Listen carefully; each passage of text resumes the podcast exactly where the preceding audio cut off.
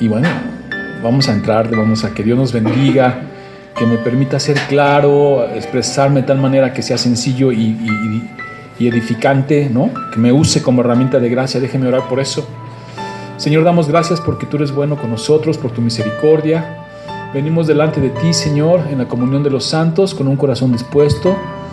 Y queremos, Señor, que tú nos lleves en tu espíritu para poder exponer fielmente tu palabra y de ahí extraer eh, el mensaje para cada uno, Señor, conforme a tu gracia, Señor.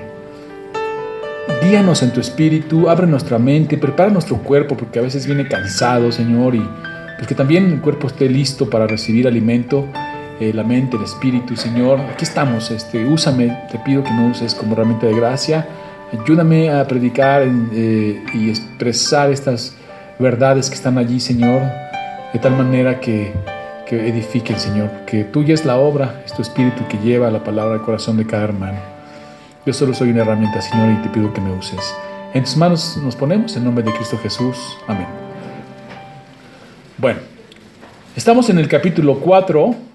La semana pasada vimos eh, exhortación contra el volver a la esclavitud. No, no perdamos de vista, hermanos, lo que se está escribiendo aquí. Obviamente es una carta que tendríamos... Sí, sí, se lo agradezco. Obviamente es una, es una carta y la tendríamos que leer del principio al fin de una sola vez, ¿no? Pero bueno, hay tanta, tanta eh, mensaje de Dios hacia nosotros en las cartas que pues la vamos enseñando versículo a versículo, pero eh, es importante que no perdamos de vista eh, cuál es el asunto aquí. Y, bueno, yo lo voy a estar recordando todos los domingos. Recuerden, lo que está en juego es el Evangelio y la gracia de Dios. Eso es lo que se está aquí viendo y lo que Pablo está trabajando de muchas maneras, usando diferentes tipos literarios para explicarles a los Gálatas su insensatez, ¿no? Porque ese es el asunto aquí. El asunto es que Pablo está hablando con los Gálatas y les llama fuertemente insensatos. Y ponen en riesgo, mancillan el Evangelio y la gracia de Dios. Y la contraparte de todo eso es la ley. La ley es la contraparte. Entonces, eh, eso es lo que se está aquí trabajando. Y Pablo va usando diferentes maneras de hablar, diferentes ejemplos, que si un heredero, que si un niño, que si hay, etcétera, para explicarles a los Gálatas. Aún en todo esto que está enojado Pablo, perdón, aún que está enojado Pablo con, Pablo con los Gálatas por lo que hicieron, lo que hacen o permiten, está este corazón pastoral reflejado en estos textos, cuando dice, en el, vamos a regresarnos tantito al versículo 16. Dice Pablo a los Gálatas, me he hecho pues vuestro enemigo por deciros la verdad. ¿Qué quiere decir? Que Pablo está exhortando a los Gálatas por haber permitido, por haberse desviado, por su insensatez, de permitir otro evangelio. Dice, pero no es que haya otro evangelio, sino que hay unos que perturban. Y dice, el que no te predica otro evangelio sea anatema, sino predica a Cristo. y se ve que causó, eh, Pablo está preocupado porque dice, seguro algunos se molestan, ¿no? Algunos están enojados, porque dice, me hice su enemigo por decirles la verdad, ¿no? En el 16. Y luego, pues lo vimos la semana pasada, tienen celo por vosotros, podrán decir, ¿no? Pero no para bien, dice. Porque alguien podría decir, bueno, pero es que estos judaizantes que vienen y traen otra cosa, lo hacen con piedad, lo hacen con amor, lo hacen con buena intención. Entonces Pablo adelantándose a ese pensamiento, les dice, tienen celo de por vosotros, pero no para bien, sino que quieren apartados de nosotros para que vosotros tengáis celo por ellos. Bueno es mostrar celo en lo bueno siempre y no solamente cuando estoy presente con vosotros. Ahí está la reprensión, ahí está el... apenas me fui, dice Pablo, y miren lo que están haciendo, ¿no? Dice, hijitos míos, y ahí está la parte pastoral.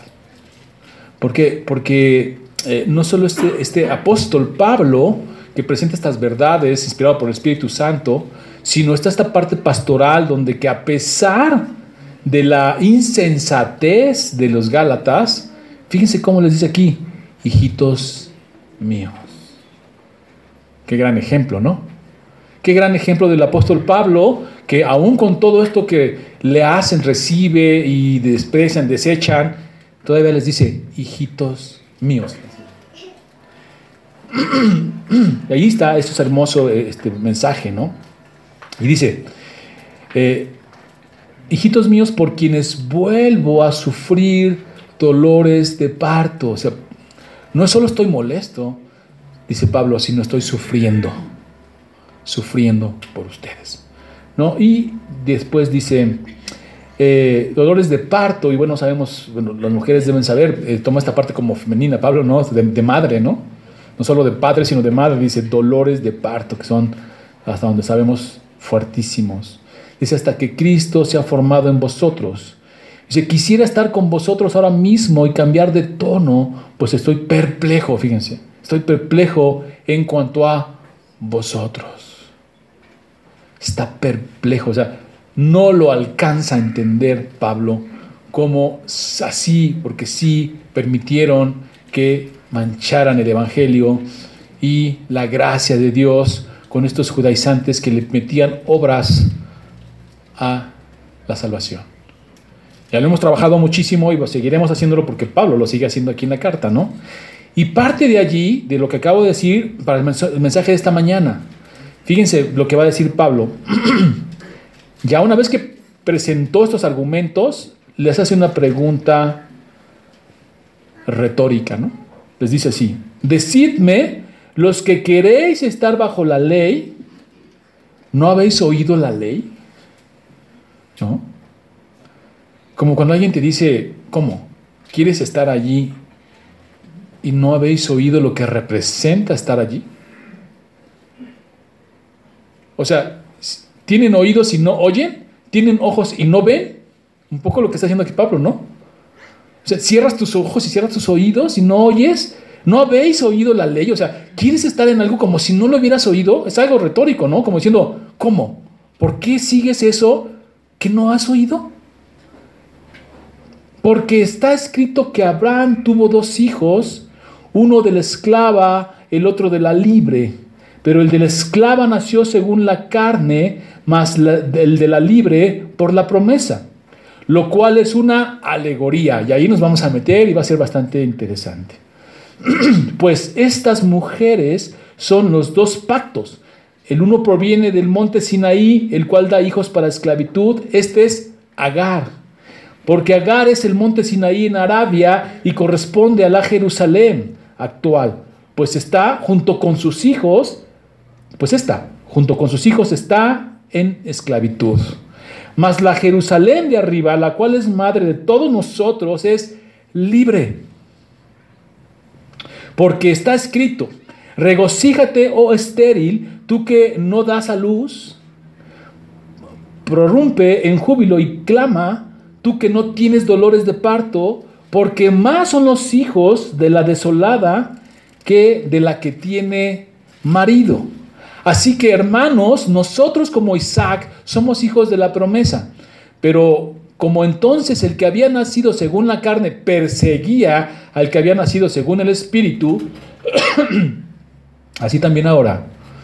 Más, ¿qué dice la Escritura? Echa fuera a la esclava y a su hijo, porque no heredarán el hijo de la esclava con el hijo de la libre. De manera, hermanos, que no somos hijos de la esclava, sino de la libre. Bueno, vamos a explicar todo esto, ¿no? Porque de repente uno se queda, ¿qué pasó? ¿De qué está hablando Pablo? ¿Por qué usa esta alegoría? Primero vamos a entender qué es una alegoría, ¿no? Para saber cómo vamos a tratar el texto, ¿ok? Porque dicen que hay cuatro formas de tratar el texto bíblico y una es alegoría, otra es literal y etcétera, ¿no? Entonces, vamos a ver cómo Pablo usa la alegoría, no nosotros. Pablo la usa. Entonces, primero tengo que entender qué es una alegoría y ver cómo voy a, entender y, sumergirme en el texto y todo lo que acaba de decir Pablo va a tener sentido. Primero, la alegoría es una representación en la que las cosas tienen un significado simbólico. ¿Ok? Composición literaria o representación artística que contiene sentido simbólico.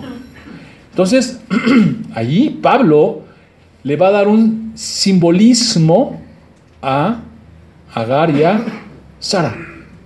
¿Ok?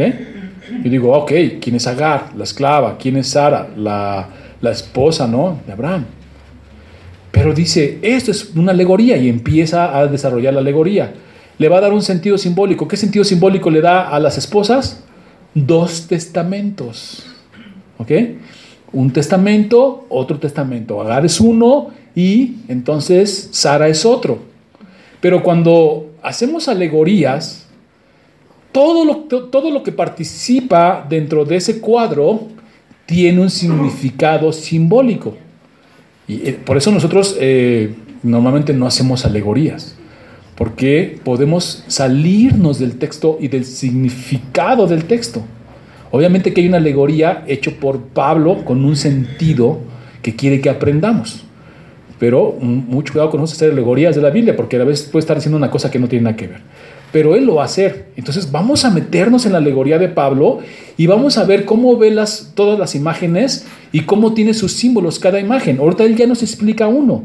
Dice, pero eh, dice, la cual es una alegoría, pues estas mujeres son los dos pactos.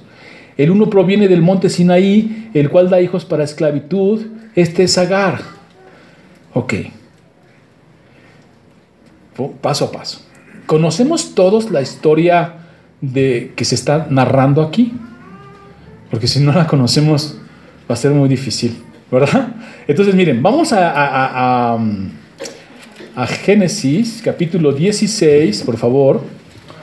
Digo, vamos a, no dar por sentado nada, ¿va?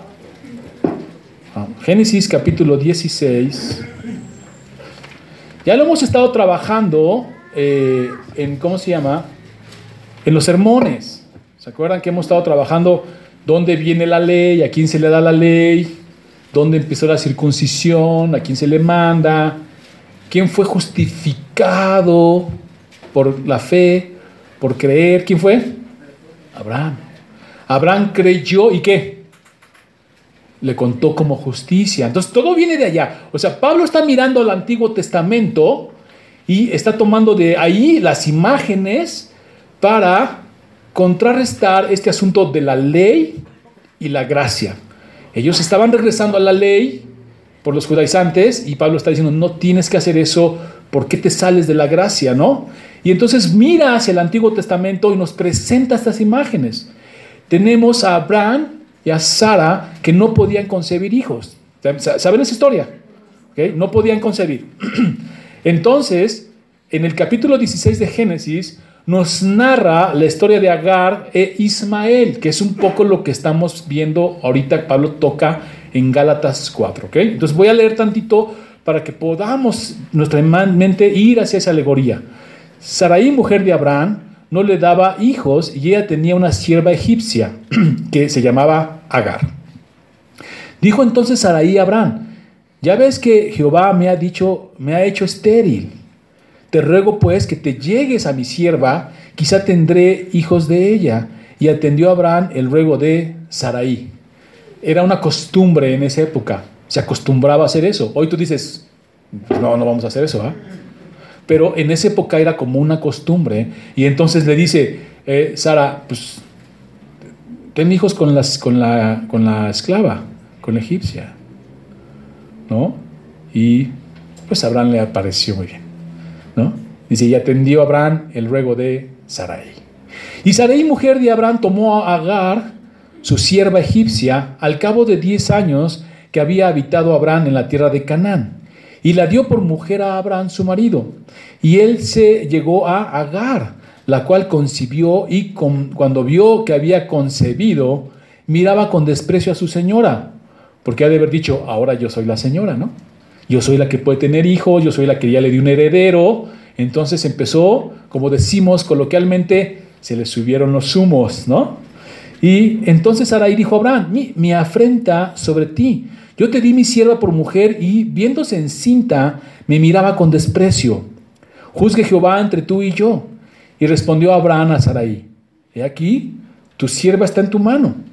Haz con ella lo que bien te parezca. ¿Por qué, hermanos? porque es una sierva. Y esa imagen es la que Pablo quiere que entiendan, que entiendan los Gálatas. Fíjense lo que está pasando, se oye fuerte, ¿no? Que de repente le diga a Abraham, es una sierva, está en tu mano, haz con ella lo que quieras. O sea, hay un desprecio, un desecho, pero esa es la imagen que quiere Pablo que veas cuando tú te metes a ser esclavo otra vez de esta ley. O sea, por eso la imagen es importante. Dice, eh, y como Saraí la afligía, la afligía, ella, ah, perdón, otra vez. Haz con ella lo que bien te parezca. Y como Saraí la afligía, ella huyó de su presencia. Y la halló, o sea, ¿quién halló su presencia? Agar, ¿no? Se fue. Porque Saraí, pues imagínense, como la señora de la casa, la otra haciéndola menos, pues me imagino que estaba sobre Agar, ¿no? Y dice, y, y la halló el ángel de Jehová junto a una fuente de agua en el desierto, junto a la fuente que está en el camino de Sur, y le dijo, Agar, sierva de Saraí, ¿de dónde vienes tú y a dónde vas? Y ella respondió, huyo delante de, la, de Saraí, mi señora. Ahora, fíjense, estas imágenes es importante, hermanos. ¿Cómo se refiere Agar a Saraí? Mi señora. Por más que le dio un hijo a Abraham y por más que la miraba con desprecio, era la esclava. Y le dice, mi señora. Y le dijo el ángel de Jehová, vuélvete a tu señora y ponte sumisa bajo su mano. ¿Qué tal? Ponte sumisa bajo su mano. Le dijo también el ángel de Jehová, multiplicaré tanto tu descendencia que no eh, podrá ser contada a causa de la multitud. O sea, también es importante esto. Iba a tener muchísimos hijos y descendientes, Agar. Además le dijo el ángel de Jehová, he aquí que has concebido y darás a luz un hijo y llamarás su nombre Ismael, porque Jehová ha oído tu aflicción. Y fíjense cómo se traduce, aquí tengo mi Biblia, dice, significa Ismael, Dios oye. ¿Ok? Dios oye. Eso tiene sentido ahorita que vayamos más adelante en Galatas, ¿ok? Solamente tenemos que tener estas imágenes aquí. Dice, y él será hombre fiero, su mano será contra todos y la mano de todos contra él. hay un conflicto allí, ¿no? Él contra todos y todos contra él, dice así. Y delante de todos sus hermanos habitará. Entonces llamó eh, el nombre de Jehová que con ella habla. Entonces llamó el nombre de Jehová que con ella hablaba. Tú eres Dios que ve porque dijo, ¿no he visto también aquí al que me ve? Por lo cual llamó al pozo pozo de viviente que me ve. He aquí está entre Cades y Bered. Y Agar dio a luz un hijo y llamó a Abraham el nombre del hijo que le dio Agar, Ismael. Dios oye, ¿no? Era Abraham de edad de 86 años cuando Agar dio a luz a Ismael. ¿Ok? Ahí tenemos ya la imagen. Vamos a regresar a Gálatas, por favor, porque si no, no tenemos esta imagen en la mente, va a ser muy difícil entender la alegoría. y entonces, ya Pablo va a decir, esto es una alegoría, ¿no? Ya vemos qué es. Entonces, partiendo de aquí, viene, Ismael fue concebido por la joven Agar, no a raíz de una promesa. ¿A quién le hizo la promesa a Dios de tener un hijo? A Sara. Abraham y a Sara. Les dijo, eres estéril, pero yo te daré un hijo y tendrás descendencia que ni podrás contar, como las estrellas que no las puedes contar. Pero también Agar iba a tener muchísima descendencia, ¿ok? Ahorita vamos a ir para allá. Y luego dice así. Entonces, Ismael fue concebido por la joven Agar no a raíz de una promesa de Dios, sino a raíz de un orden de Sara y por fuerza natural. Hasta ahí vamos bien. Isaac, en cambio, fue concebido por su madre estéril y ya bastante entrada en años, mediante la fuerza sobrenatural de aquel que dio la promesa, que es Jehová. Tenemos dos, dos eh, formas. Uno es Agar teniendo a Ismael por orden de Sara, concebida de forma natural, ¿no? Y tenemos a Isaac, concebida por Sara, por la promesa de Dios, de forma sobrenatural. Y entonces Pablo va a decir, fíjense bien, esta eh, Agar representa un testamento, un pacto, un viejo pacto, ¿ok? Y Sara representa un nuevo pacto, este por ley natural y este por promesa sobrenatural. Esa es la imagen que Pablo les está mostrando a los Gálatas. ¿Tú quieres ser hijo de Sara o quieres ser hijo de Agar? Pues yo quiero ser hijo de Sara, ¿no? De la señora de la casa, de la princesa. Ahorita vamos a ver los significados de los nombres. ¿O quieres ser de la esclava? Porque nos muestra el pasaje que el esclavo dice que mi señora, sujétate a ella, póstrate, vive en servidumbre. ¿De qué hijo quieres ser tú? Entonces Pablo les dice, ok, entonces uno representa el, dos testamentos, uno representa el Viejo Testamento, que el Viejo Pacto. ¿Cuál es el Viejo Pacto del que hemos venido estudiando? La ley. La ley es el Viejo Pacto. ¿Cuál es el Nuevo Pacto? Que dice Jesús, esta es mi sangre, símbolo del Nuevo Pacto. La gracia, el Evangelio. Tenemos la ley el Evangelio de la gracia. Entonces, ¿Cuál quieres tú? Les pone, les en su mente la imagen de Agar y la imagen de Sara. Si ya estás en el nuevo pacto, ¿por qué te vas a servidumbre del viejo pacto? Como, como Agar siempre lo sería y como Ismael siempre sería. ¿Por qué? Si el apóstol ha usado varias formas literarias para poder dar argumentos a los Gálatas sobre su conflicto con la ley y la gracia, ahora va a usar la alegoría para poder eh, hablar a los de Galacia. Ahora, ¿por qué usa la alegoría? Cristo mismo usó las parábolas. Era una forma de hablar para gente con poco crecimiento o con poco em, conocimiento intelectual o de la escritura. Es como cuando hablas con manzanas. Se dicen, explícamelo con manzanas, ¿no decimos? La alegoría se usaba para eso y la eh, las parábolas también. Jesús lo hacía para que la mayoría entendiera. Porque si no, pues no entiendes. Ahorita a nosotros nos cuesta trabajo entender la alegoría ahorita porque hay que sumergirse en la alegoría porque no, no tenemos, bueno, se supone que tenemos conocimiento del Antiguo Testamento. Entonces, al tener conocimiento del Antiguo Testamento, pues te caen los 20, ¿no? En, e, él está hablando con los Gálatas, como les dijo, ustedes ya fueron instruidos, ya se les presentó a Cristo y crucificado. Entonces para ellos esto era fácil de entender. Cuando Pablo dice, tú conoces la historia de, Agar y conoces la historia de Sara. ¿Sabes lo que representa una y lo que representa la otra? ¿Quieres ser de la esclava? Ahora, eh, Cristo usa también las, las, eh, las, parábolas, ¿no? Para poderse entender. Um, Agar y Sara fueron ejemplos figurativos de los dos testamentos bajo el mismo Abraham, el cual representa a el Padre Celestial. Ok, ahí ya nos vamos a empezar a meter un poquito a, estas imágenes. Entonces, Dios me permita poderles transmitir todo. Entonces, en una alegoría, si yo digo ahorita, vamos a hacer una alegoría de, de nueva semilla en Cristo, ¿no? ¿Qué representa uno? ¿Qué representa el otro? Pero no puedo dejar a nadie fuera. Una alegoría me pide otra alegoría. Entonces, si Sara y, Agar son dos testamentos y son parte de una alegoría, ¿quién es Abraham en esta alegoría? Él representa al Padre Celestial. Porque, los dos testamentos de dónde vienen? De Dios.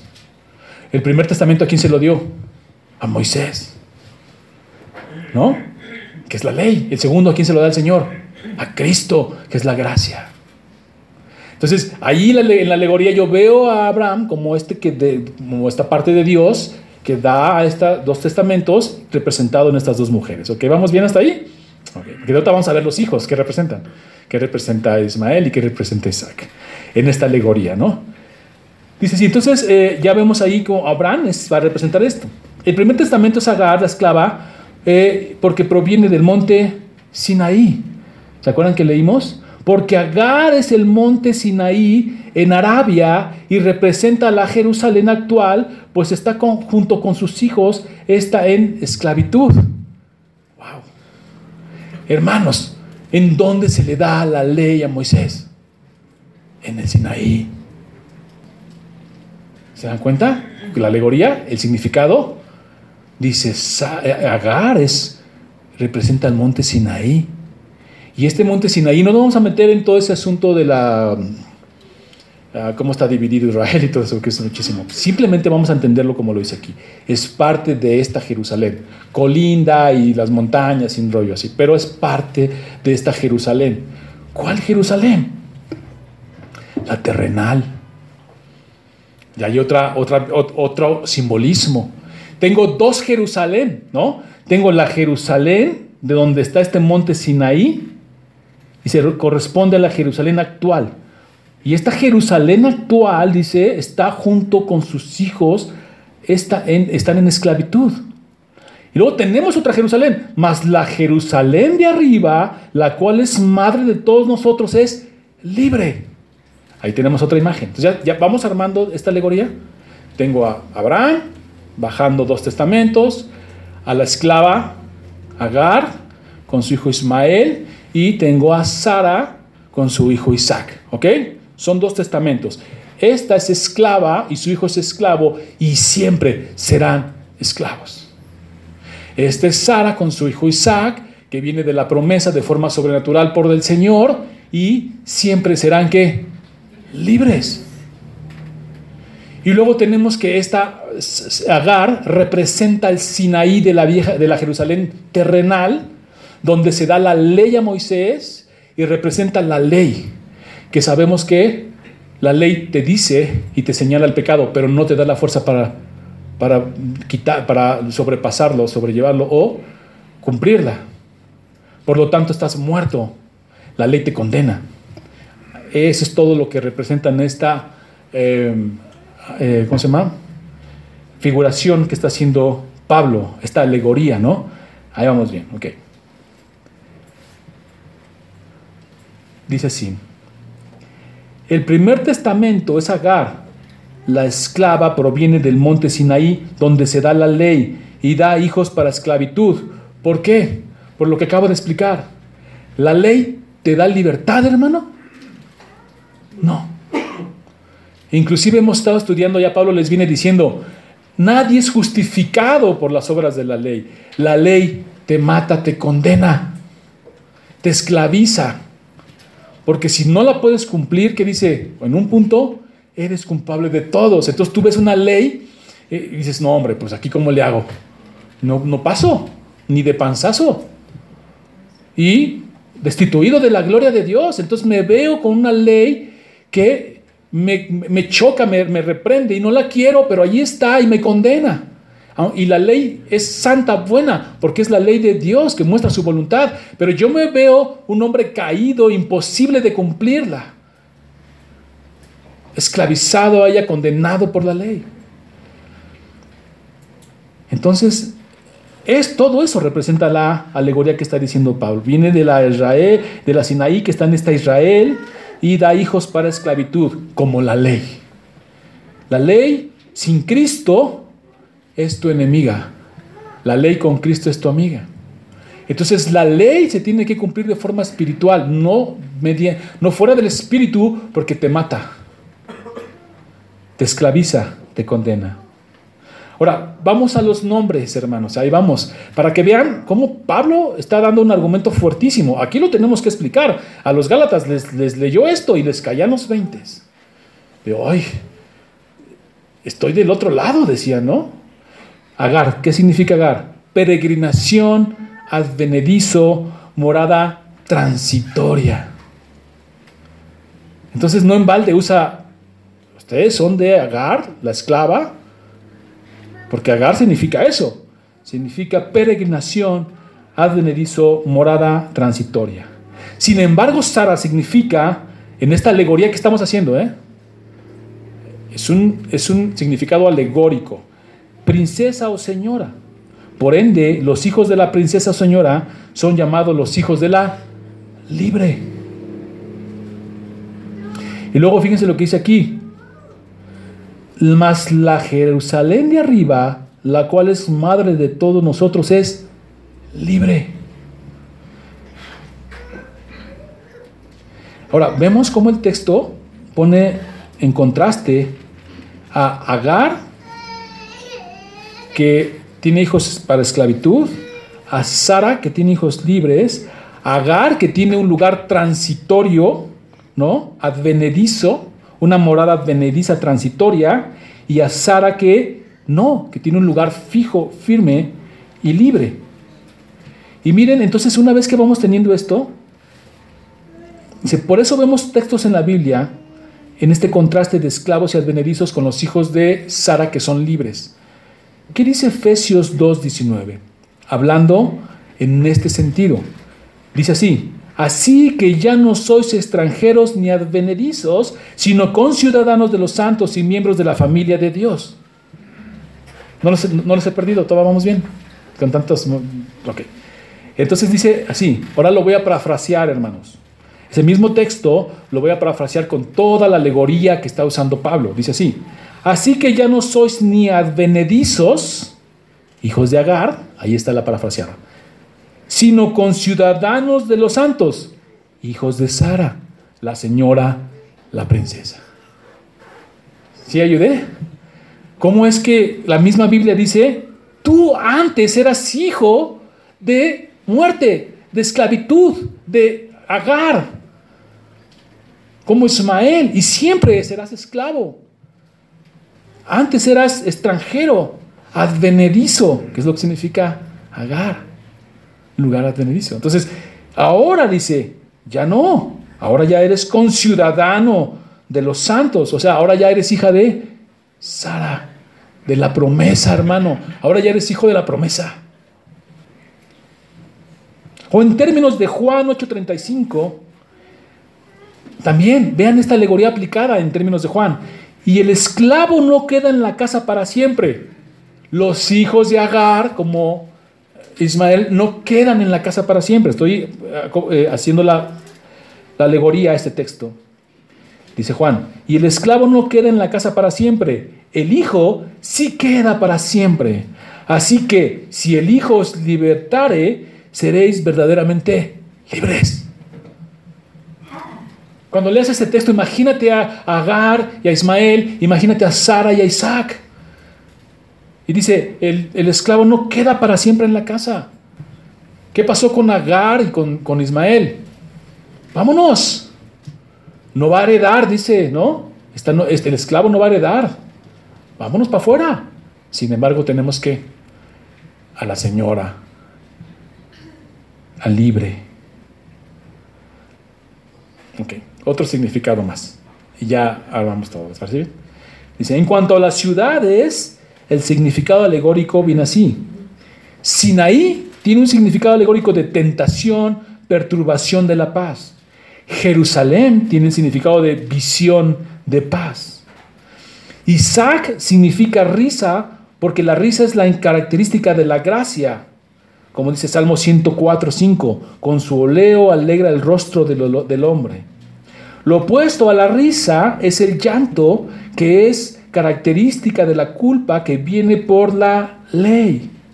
Así pues, todos estos nombres, confrontados a su contraparte, evidencian con notable acierto la diferencia entre la ley y el evangelio, el pecado y la gracia, la sinagoga y la iglesia, la carne y el espíritu, lo pasado y lo nuevo. Es todo lo que Pablo quiere mostrarles con esta alegoría de Sara y Agar. Y bueno, el nombre de Ismael, que significa Dios oye, ellos anteceden a Cristo, escuchan, oyen que va a venir Cristo, pero nunca lo ven. Nunca. Quedan confinados a no hacerlo. Entonces, ya teniendo todas estas eh, eh, imágenes alegóricas en nuestra mente, prosigamos. Dice así, 24, la cual es una alegoría, pues estas mujeres son los dos pactos el uno proviene del monte Sinaí, que póngale ahí la ley, y el cual da hijos para esclavitud, porque la ley no te puede dar libertad. Este es Agar, porque Agar es el monte Sinaí en Arabia y corresponde a la Jerusalén actual, que, que, es pues esta, junto con sus hijos, está en esclavitud. Ahora fíjense lo hermoso del texto que sigue. Mas la Jerusalén de arriba, la cual es madre de todos nosotros, es libre. ¿Se acuerdan cuando Jesús dijo, mi reino, mi reino, ¿no es este mundo? El reino de Jesús es esa nueva Jerusalén. Y lo va a instaurar aquí, claro. Pues dice, el reino es acercado. Pero, dice, este no es mi reino. Está hablando de esta cuestión espiritual. Ahora, yo te pregunto a ti, hermano, si tú eres hijo de la promesa como Isaac, dada a Sara y Abraham, en la cual da hijos libres, entonces nosotros no somos de esta Jerusalén terrenal, donde participa Sinaí, donde se da la ley. Somos de la Jerusalén celestial. ¿Ok?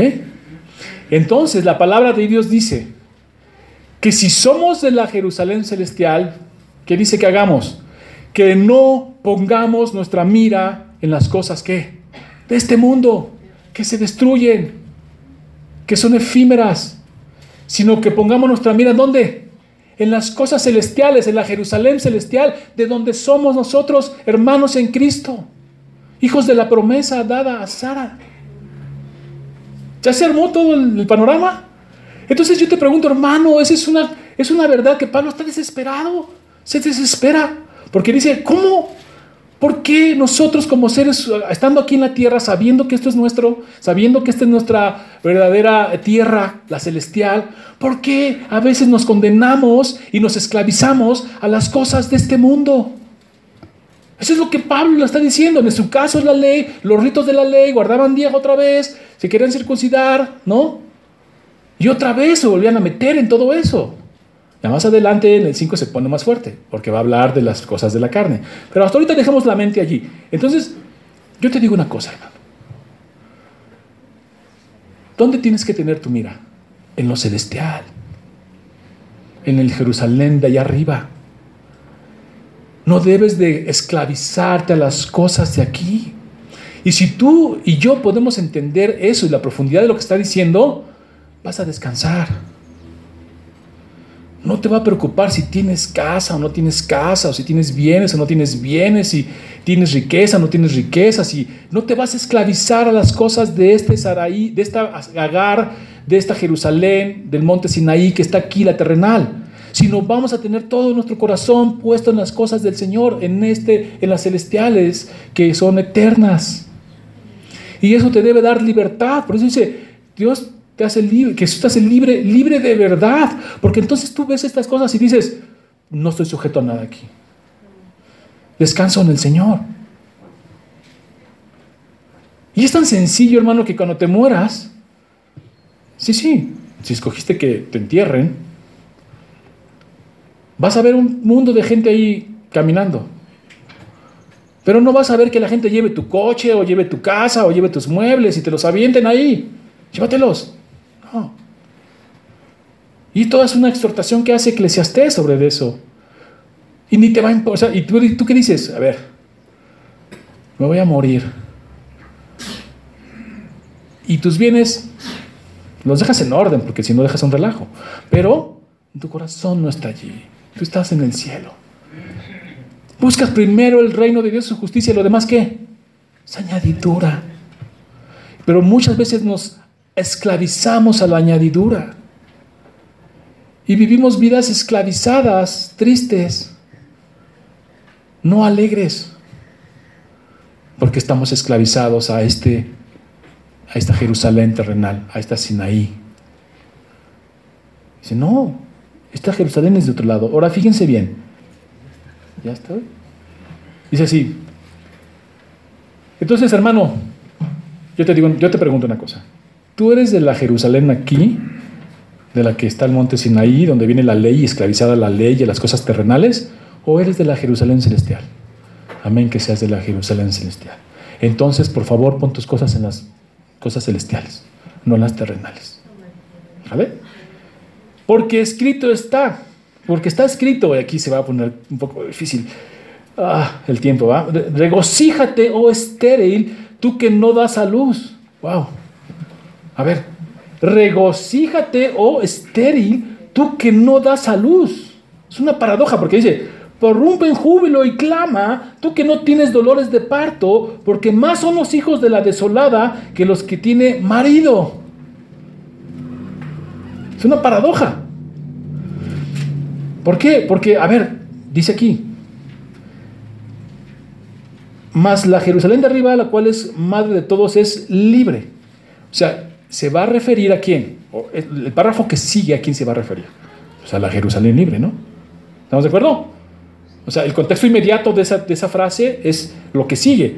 Entonces, lo que sigue va a estar hablando de esa Jerusalén celestial. Y le dice, porque escrito está, regocíjate, oh estéril, tú que no das a luz. ¿Por qué se había de regocijar? Recuerden que es una, una eh, estamos hablando de figuras. Sara, ¿era estéril? Sí.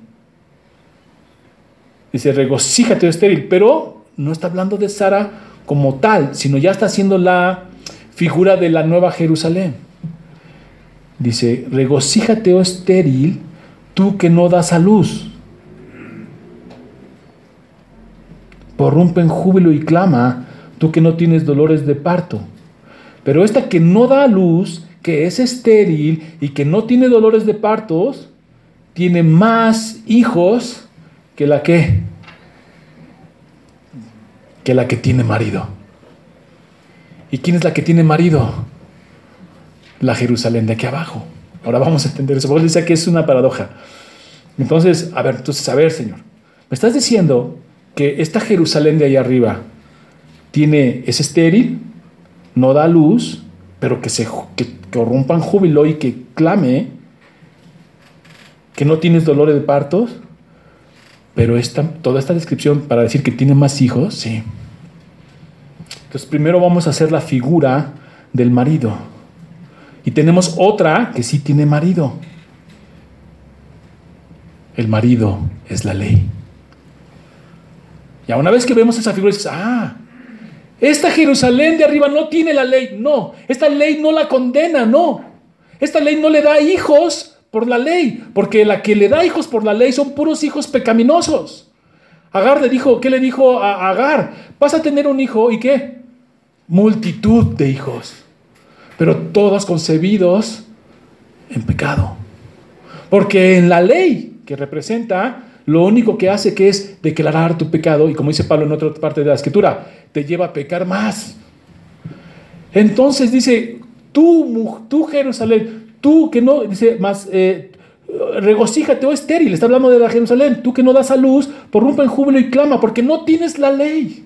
Tus hijos no van a ser bajo, no van a ser de la ley en pecaminoso, sino sin la ley, esta va a dar muchos hijos. Y te digo una cosa, hermano, nosotros que somos de esta Jerusalén, en la gracia, y vamos a ser mucho más. Aquí lo que dice, son más los hijos de esta Jerusalén. O sea, esto nos garantiza que los salvos son mucho más. Dice el pastor, pero yo veo que somos yo menos ahorita. Pero la promesa es que hasta muchos judíos van a ser mesiánicos. Y eso es todo, es, es, algo que cuesta trabajo entender porque dice, a ver, la Jerusalén de arriba no tiene hijos, no, no tiene marido. ¿Cuál es el marido de la mujer de abajo? La ley. Luego, luego dice, ah, ok. Entonces esta mujer no depende de la ley, no. ¿De qué depende? De la gracia. Y la gracia da más hijos que los hijos de la ley. Ahora yo te vuelvo a preguntar, ¿tú quieres ser de hijo de esta desolada Jerusalén que no da parto y que es estéril, pero que no depende de la ley? ¿O quieres ser de los hijos que sí tiene marido, que es la ley, y que da hijos de pecado? De la estéril, ¿no? De la promesa, de la gracia. Ese es todo lo que está haciendo Pablo con los Gálatas, presentándoles una alegoría con imágenes que te hacen decir, por ende, no, yo quiero ser de la, de la que no tiene marido, que es la ley, sino que es por la gracia. Amén. Ah, yo, yo no quiero, yo no quiero ser de la de Agar que dio este, por orden de Sara. Yo quiero ser de la promesa que le dio Dios a, a Sara. ¿No? Y así empiezas tú a caer en mente todo lo que les está diciendo Pablo a los Gálatas de por qué lo que están haciendo es una insensatez. Aquí ya no hay esclavitud, aunque unos trabajan como esclavos, ¿no? Pero no hay esclavitud. Pero imagínate que tú le preguntaras a una persona, porque Pablo nos está llevando al Antiguo Testamento con la ley y todo esto, y la esclavitud. Pero como aquí nadie ha sido esclavo, a veces cuesta trabajo entender la esclavitud. Pero si tú ves películas de la esclavitud, o cómo se abolió la esclavitud, o cómo vivían los esclavos, muchos vivían mal, muchos vivían bien en este contexto. Pero la esclavitud no es un orden natural. Si a ti te dijeran, ¿quieres ser esclavo o libre? ¿Qué escogerías? Pues libre. Y eso que nadie ha sido esclavo aquí. Pero si alguien hubiera habido la atrocidad de ser esclavo, ¿lo pensaría? ¿Lo dudaría? No. Entonces Pablo les pone esta imagen como diciendo, ¿de verdad son sensatos? ¿Que quieres ser esclavo? Obviamente cuesta trabajo nuestra mente porque no somos nuestras generaciones. Yo creo que si le voy hasta mi tatarabuelo no ha sido esclavo, ¿no? Entonces no tengo en la mente realmente lo que es ser esclavo. Pero ellos sí. Y entonces la pregunta es, ¿cómo es que quieres regresar a la esclavitud? Ser hijo de Agar, hermano de Ismael, del Sinaí, pues mejor de la promesa. Así que hermanos, dice, nosotros, como Isaac, somos hijos de la promesa. Qué hermoso, ¿no? Como Isaac, somos hijos de la promesa. Pero como entonces el que había nacido según la carne es perseguía al que había nacido según el espíritu, así también ahora. Bueno, tendríamos que, voy, voy a dejarlo aquí, porque para entender esta parte hay que meternos otra vez a Génesis y ver, para entender este texto, dice, pero como entonces el que había nacido según la carne perseguía al que había nacido según el espíritu, así también ahora. Entonces, para entender eso, intentamos ir a ver cuál era la relación entre eh, Ismael e Isaac. ¿No? ¿Por qué dice eso la escritura? ¿Por qué Pablo señala eso? Entonces tengo que estudiar, ir a leer cómo era la relación. Y se entiende que Ismael se burlaba y hacía menos a Isaac. Y entonces Sara viendo eso dijo, no, ¿cómo? Y la saca junto con su hijo. Pero lo tenemos que ver eh, la semana que entra, lo estudiamos. Faltan algunos versículos. Más, ¿qué dice la escritura? Echa fuera a la esclava y a su hijo, porque no heredará el hijo de la esclava con el hijo de la libre. De manera, hermanos, que no somos hijos de la esclava, sino de la libre. Eh, lo retomamos la semana que entra porque hay que meterse al Génesis otra vez, va a ser largo y bueno, ya veo que puedo perder algunos aquí. Oremos. Señor, te damos gracias porque eres bueno con nosotros. Porque donde está el Espíritu, tu Espíritu, Señor, hay verdadera libertad. Y no lo has dado, Señor, y mora en nosotros. Y podemos entonces sí decirte, Abba, Padre, por, por tu Espíritu. Y gozar, Señor, de la libertad del pecado y, y gozar de la libertad de ser justificados o tratar de serlo por la ley, sino por tu gracia y descansar en esa libertad, Señor, y sabemos que estaremos en tu reino. Y no mirar las cosas de aquí abajo y sujetarnos a ella y esclavizarnos a ella, sino mirar en esta Jerusalén celestial, en las cosas de arriba, que nos echan a perder, que son eternas. Y así, Señor, descansar en tu gracia, entenderla, eh, lo maravilloso que es. Este amor inmerecido que conlleva y afecta todos nuestros sentidos. Y de ahí, Señor, que tú seas glorificado en nuestras vidas. Llévanos esta semana, Señor, eh, en tu espíritu. Guarda nuestro testimonio. Porque saliendo de aquí es donde se pone difícil. Queremos glorificarte. Queremos que tu nombre sea exaltado a través de nuestras vidas. Mostrar que somos hijos de la promesa, Señor. En tus manos nos ponemos, en nombre de Cristo Jesús, Señor nuestro. Amén. Dios bendiga.